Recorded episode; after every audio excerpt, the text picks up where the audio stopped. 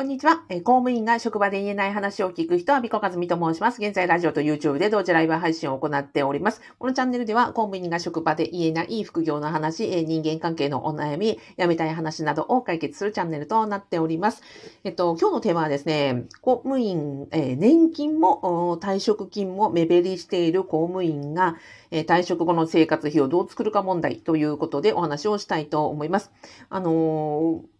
暗い話ではなく、最後にはですね、あの、今回、あのヒントになる方をですね、見つけたので、あのそんな話をしていきたいと思います。ごめんなさい。えっ、ー、と、公務員が、要は将来の不安をね、あの、抱えていると。あの、公務員じゃない方は、で、意外に思われるかもしれないんですが、実はね、公務員ほど、うんと、将来に不安を持ってるんですね。なぜかというと、それは、うんと、理由はですね、私は、あの、石油資源問題とよく言うんですけども、うんと、お給、給料も賞与も、それから現役中のその収入は税金ですし、それから退職後の年金に関しても、やっぱり公的な財源なわけなので、えっ、ー、と、少子高齢化の日本においては、どちらも、うんと、公務員の給与としても、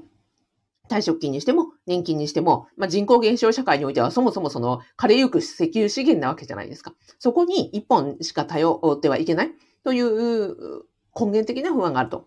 で、石油資源も、ね、あの、私たちがその小学生の頃からですよ、石油というのはどんどんどんどんなくなっていくんだよというふうに習ってきたわけじゃないですか。だから、なんかこう省エ省エネしましょうとか、あの、何ですかね、えガソリンからね、ガソリンとかプラスチックとかはなるべく減らして、え地球に優しい生活を送りましょうみたいなことを言われてきたわけですよね。で、まだから公務員の不安というのは、まあ、安心安泰とは言われるものの、でもその、えー、税金という、あの、資源、うんえー、税金に、一本にその収入を頼っているがゆえに、それでしかこう、うん、なんか減っていくわけなので、そこにしか頼るところがないというところで、まあ、根源的な、不安を抱えているというところでありますと。で、そうだな。いや、実は今日ね、ななんでこの話をしようかと思ったかというと、今日広報札幌、あ、私札幌市民なんですね。えっ、ー、と、で、あの、元公務員ですが、ちゃんと広報もね、しっかり真面目に読んでおります。いつも広報札幌のね、あの、皆さん、えー、編集、あの、素晴らしい紙面をありがとうございます。で、今回のね、うんと、広報の今年の特集が、人生100年時代を豊かに生きるという、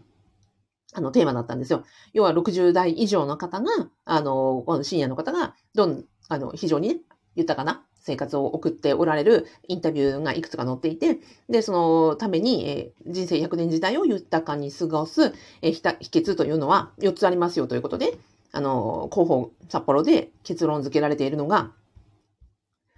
4つ言いますね。うんと人生100年時代をより充実させるためには、1つ目、社会や地域とのつながりを保つ。2つ目、えー、健康健康寿命を伸ばす。3つ目、学び直しを行う。4つ目、生きがいを見つけると。この4つが非常に重要ですよと。で、インタビューにあの応じてらっしゃる方は、えっとね、98歳でバスケットボールのね、あの、現役でこう楽しんでらっしゃる方とか、あとあの、札幌のね、スープカレー屋さんで働いていらっしゃる、えー、60代の女性とか、あとは、うんと、退職後に、うんと、なんだっけ。大学院に進まれて、で、その大学院で学んだ大学院を卒業されて、今は、あの、地域のね、あの、生徒さん、受講生さんに講座でいろんなことを教えてらっしゃる先生とかですね。あとは、あの、現役時代に培ったその海外とのあのつながりを今、その市民サークルとかで、えー、教えてらっしゃる方とか、あとは元、えっ、ー、と、公務員の方で、今は自治体役員としてボランティアなどで、あの、地域貢献をされているみたいな、あの、方々がね、インタビュー記事で取り上げられてるんですよ。あ、なるほどと。いや、非常に素晴らしいですし、皆さんね、生き生きした顔をされてます。ただ、じゃあ私がね、この皆さんに、あ、別に否定するわけじゃないんですよ。あの、皆さんに対して、こう、あ、いいな、私もこうなりたいな、かって思ったかっていうと、そうではなくて、いや、なんかちょっとね、うん、引っかかるところがあって、やっぱりこれは、今すでにもう60代になられて、今すでに年金を受給されている方は、やっぱり年金、年金が生活の、で、の原資であって、で、プラスアルファで何か働いたとか、プラスアルファで、あの、生活にそもそも、うん、基盤があるのであって、だからこそボランティアとかスポーツとかにも打ち込めるし、えー、年金という生活基盤があるからこそ、まあ、プラスアルファで働いた、あの、楽しみながら働いて、それをプラスアルファにできるっていう生活形態だなって思ったんですよ。で、ね、まだまだその年金受給にはほど遠い年代の私としては、いやーって私がね、なんかこう、年金世代に、シニア世代になった時には、60代、70代、80代、90代になっていた時には、まあそもそもね、年金制度というのがあるのかどうか、まあいくらもらえるのかどうかというところもわからないなと思った時に、なんか手放しで、あ、こうなりたいですって思えたかというと、素直にはそう思えなかったっていうのが正直なところでした。なので、うんと、で、で、今現役公務員のその不安というのは冒頭に申し上げました。そもそも、こう、えっ、ー、と、少子高齢社会社会において財、税金という財源一本で生活がこう成り立っている、その石油資源のような、あの、心をもとなさがあるということと、プラスして、まあ、公務員の年金が減っていくわけですよね。あの、平成27年に被用者年金が一元化されて、まあ、最も手厚いと言われていた公務員の年金が、会社員と同等のその厚生年金に一本化されたと。まあ、まだ10年経ってませんけれども、そこでね、その公務員の年金制度、まあ、一部その優遇的な制度は残っているものの、でも、うんと、まあ、下がっていくわけですよね。で、私がね、よくあの、オンラインコースで、あの、引用するデータがありましてね、えっと、す、えー、あれです。会社員、いわゆる、もともと、そのずっと会社員だった厚生年金の方というのは、統計上で言いますと、月、えー、13万円の、うんと、年金額がもらえるのが、えー、元々のその会社員をずっとされていた厚生年金の方。で、旧制度で公務員の、えー、の、共済年金はいくらだったかというと、月16万円っていう統計が出てるんですね。ということは、えっ、ー、と、もともと、その、うんと、公務公務員ごめんなさい。共済年金制度だった時には、月16万円もらえていたものが、まあ、単純に言うと、被用者年金一元化によって、私たちもその公務員の年金も、えー、会社員と同等の、まあ、13万円になるみたいなイメージの、まあ、制度改正なわけですよね。うん、なので、まあ、うん、そうですね。うん、減るというのは間違いないと。あとは、年金が減り、しかも退職金が減りですよね。と、さっきざざっとググってたんですけど、えー、2016年、あ、ごめんなさい。2006年には地方公務員の退職、えー、定年退職者の、え、年金、えー、ごめんなさい、退職金額の平均が2800万円のところ、えっ、ー、と、12年後、2018年の平均値になると2200万円に減っていると。要は600万円も減ってる。2800万円だったものが2200万円に減ってるっていうところなんですね。いや、すごいですよね。こんなに減ったのかと思ってちょっと愕然としましたが、えっ、と、地方公務員の方の、まあ、定年退職者の、うんと、退職金でそのぐらいの目減りがあると。国家公務員もそうで、私も実際に庶務、庶務時代に退職金決算やってましたけど、まあ、2200万円というのは結構、あの、同じ感覚の数字がありましてね。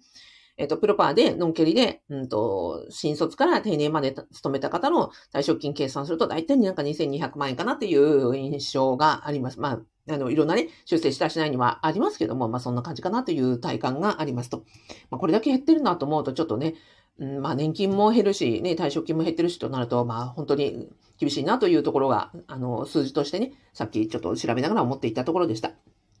なのにもかかわらず寿命がね、長くなっているわけなので、あそれはね、あの、プラスの材料はなくなっていくし、マイナスの材料も増えていくし、不安材料は増えていくしというところだよね、と思ってました。いやで、うん、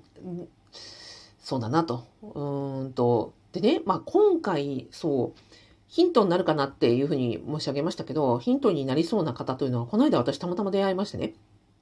あの、マクドナルドに行ったんですよ。そしたら、あの、ゴミをね、こう、あの、食べた後のゴミを、トレイを下げようと思ったら、そこにね、私の目の前におじいさんが歩いていらっしゃってね、なんかおじいさんちょっと、あの、腰が曲がっていて、なんかちょっと、よろけそうだったんで、あ、大丈夫ですか？ってお手伝いしますよっていうふうに言おうと思って、パって、そのおじいさんの、あの、正面に回ったら、おじいさんね、マクドナルドの制服着てらっしゃったんですよ。え えー、と思って。あの、スタッフさんだったんですね。お客さんだった私てっきり思ってたら、そのおじいさんはですね、マクドナルドのスタッフさんで、あの、逆に私の方のトレイ、あ、下げますよ、お客様とか言われて、ありがとうございますって言ったんですね。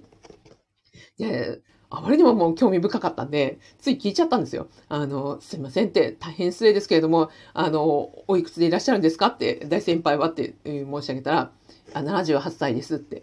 はあって78歳かと。78歳でマクドナルドのあの店員さんをしてらっしゃるということが分かったわけですよ。すごいですねって言って、あの、大先、あの、人生の大先輩、あの、勉強になりますって言って ありがとうございますって言ったんですけど。いやそのね、お姿を見てですよ。あの、要は78歳でママクドナルドのそのフロアのね、あの、上げたり下げたりとか、あの、接客とかをされてるということなわけですよ。すごいなと思って。いやー、で、うん、最初ね、それを聞いた時には、まあ、ちょっと切ないような気もして、いや、そっかって78歳でね、マクドナルドで働くのか、働くのかと思ったんですが、どうですかね？皆さん、どんな印象を持ちます？考えたらね、うちの父と同じ年だったんですよ。うちの父、あもちろん、あの、元国家公務員ですね。うちの父が、今、マクドナルドで働けるかなって思ったら、いや、ちょっとそれ無理だろうって思ったんですね。あの、まあ、そもそも、その、うちの父78歳で、で、マクドナルドの求人に応募して、その職務経歴書とか履歴書とか書けるかなって思ったら多分無理だろうなって思ったんですね。そもそもその、ね、求人票を見つけるかどうかって、ね、いや、無理だろうなって思ったんですよ。求人働けるということは、ね、求人を見つけてですよ、そこに応募する書類を作ってですよ、で、実際に面接を受けて、まあ、そこで合格をして、で、合格を勝ち取った後、その職場でですよ、マクドナルドの、うんと、ね、あの、スタッフとして働くわけですから、きっと店長さんのね、言うことも聞き、先輩方にいろいろ教えてもらい、そこをはいはいって言って、あの、ね、仕事をマスターしてですよ。だからこそ働けるわけですよね。だからおそらく間違いなく店長さんはね、年下じゃないですか。教えてくれる先輩方だって、このね、78歳の店員さんよりは確実に、うん、子供かもしくは孫ぐらいの、孫、ひ孫ぐらいのですよ。あの人たちに教えてもらうことになると思うんですよ。できるかなって、うちの父がって思ったら、いやもう全部、すべて無理だなと思って。いや、うちの父どころがですよ。私自分自身ができるかなって思ったら、いやー大丈夫かなって思って今ね、どこかでその求人票を、どこに求人があるのかを探し、そこに応募する書類を、履歴書とか、職務経歴書とか作って、ね、その応募するのをやりですよ。もしくはそのハローワークに行って、ね、求人をあの探して、あの、応募するということをやりですよ。で、そこで面接に行って、受け答えをして、で、そこで合格を勝ち取り、して、職場に入った後も、そのトレーニングを受けるために、自分よりもね、年下とかも、あの、いろんな方から教えてもらう、初めての方から教えてもらって、で、あ全くやったことのない業務をやるって、いや、できるかなって。しかも、78歳になってね、そうやって出勤する通勤もしてですよ。着替えてですよ。うんと、ね、何時間か、何時、勤務時間聞きませんでしたけど、例えば少なくたってね、4時間とか、6時間とか、そのぐらいは働くわけじゃないですか。そんだけ、だけの時間をね、あの、立ちっぱなしで、78歳でできるかなと思ったら、いや、その体力もものすごいなと思って、なんか、しみじみ帰ってきてからね、そのマクドナルドから帰ってきてから、もう尊敬しかないなと思って。いやー、そんな風にね、あの、こ何、うん、高齢化社会？で、そういうことかと。ね、で、退職金も減る、えー、年金も減る、ね、寿命は伸びる。で、そのね、生活費とか、まあ、生活だけじゃなくてですよ、稼いでいくってそういうことだなって思ったら、なんかものすごくこう、神々しくね、その78歳のマクドナルドの店員さんが見え、見えたんですよ。で、さっき清美があってね、調べました。えっ、ー、とね、最高齢のマック店員さん。マック店員さんはね、90歳が、ま、あの、日本全国で、えっ、ー、と、2021年現在のあの記事を見つけたんですけど、富山県高岡駅、えー、南店にご勤務されている、えっ、ー、と、方が、93歳で、えー、の男性がマクドナルドの店員さんをされているそうです。で、この方は90歳の時に、その、このね、店舗に応募されて、採用されて、勤続3年目という93歳なんですって。いやーもう全国にはその78歳のね、あの、クルーさんもすごかったですけど、93歳もすごいなと思って。思ってました。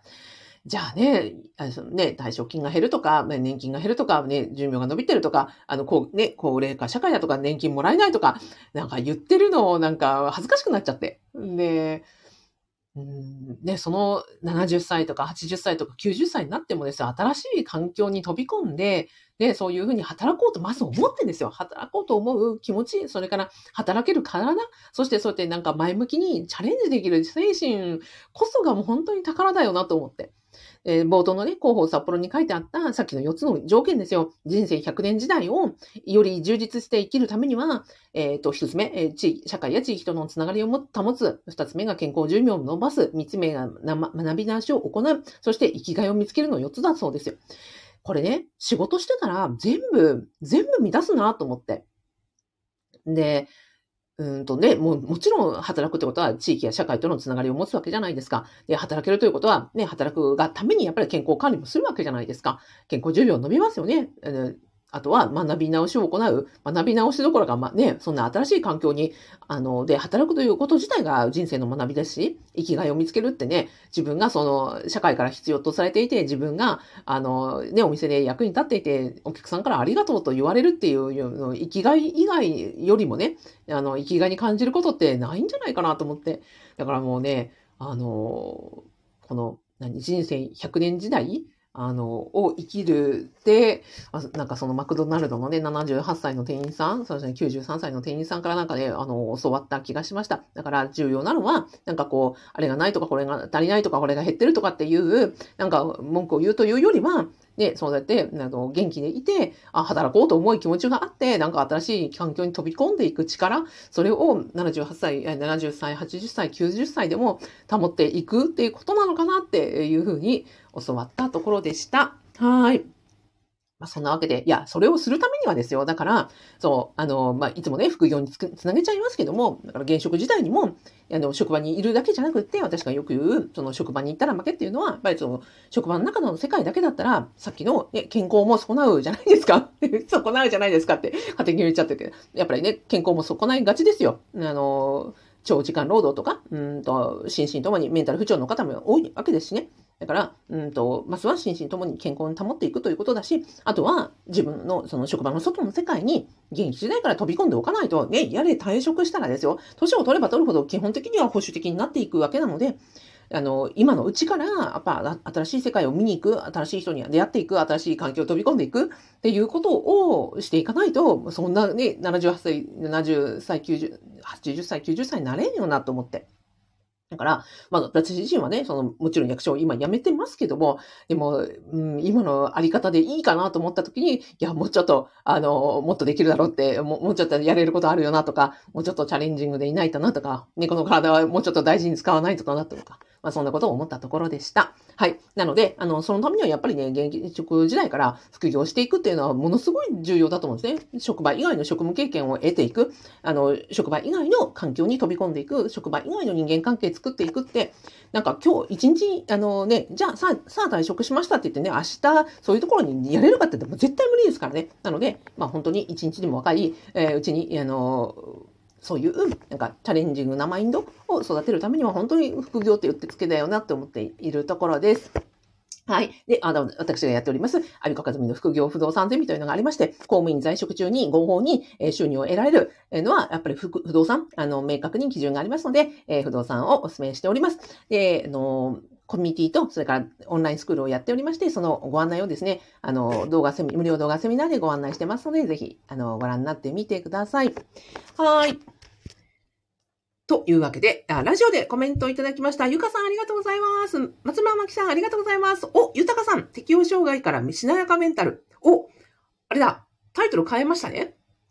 あの、まさにメンタル不調のね、あの、乗り越え方を豊さん発信されてますので、ぜひぜひ、あの、ご覧になってください。鈴友さん、えー、帯電障害相談者の鈴友さんです。鈴友さんもまさに、あの、広報札幌をね、作っていらっしゃった、あの、札幌市のね、元職員さんでいらっしゃいます。今ご退職されて、帯電障害の、あの、相談に乗ってらっしゃいます。えっ、ー、と、後で概要欄にリンク貼っとこうかな。はい。ぜひぜひ、あの、ご興味ある方はご覧になってください。たけさん、ありがとうございます。ゆたかさん、えー、触れていただきありがとうございます。いや、ちゃんとあれですよ。あ、ラジオアップされてんなと思って、あの、見てますよ。はい。で、YouTube ミロピオさんありがとうございます。こんばんは。夜にアミコさんの素敵な笑顔が見れた。嬉しい。いや、こちらもミロピオさんのコメントが見れた。嬉しい。ありがとうございます。いやいや。ね、世の中には、あの、78歳、えー、マクドナルドの 店員さん、93歳の店員さん。いや、すごい方がいっぱいいらっしゃいますね。うん。はい。えっ、ー、と、鈴友さん、えー、職場以外の人間関係は大切ですね。ご紹介ありがとうございます。いえいえ、こちらこそありがとうございます。あの、本当あの、大事なところなので、せっかくですから、あれ、うんとね、YouTube チャンネルをね、開設されたということなので、後で、あの、リンク貼っときます。あの、帯電障害について知りたい方は、ぜひぜひ、あの、ご覧になってみてください。はい。ではでは、あの、今日もありがとうございました。今日日曜の晩ですね。明日仕事に行きたくないというのが少しでも、あの、和らぐようにと思いまして、日曜は夜9時から行っております。それでは今日もどうもありがとうございました。あ、えっ、ー、と、私から皆さんに、えー、高評価のグッドサインと、それからいいねのハートマークでお送りしたいと思います。ありがとうございました。おやすみなさいい。ラジオの皆さんもありがとうございました。おやすみなさい。